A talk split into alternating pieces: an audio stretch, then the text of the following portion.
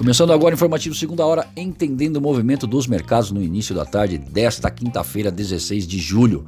Dow Jones em baixa nos Estados Unidos de 0,4, Europa, Frankfurt encerrou em baixa de 0,43 e o Ibovespa operando em queda de 1%. Dólar em baixa externa de 0,08 e de 0,80 por aqui, recuperando aí um pouco do terreno.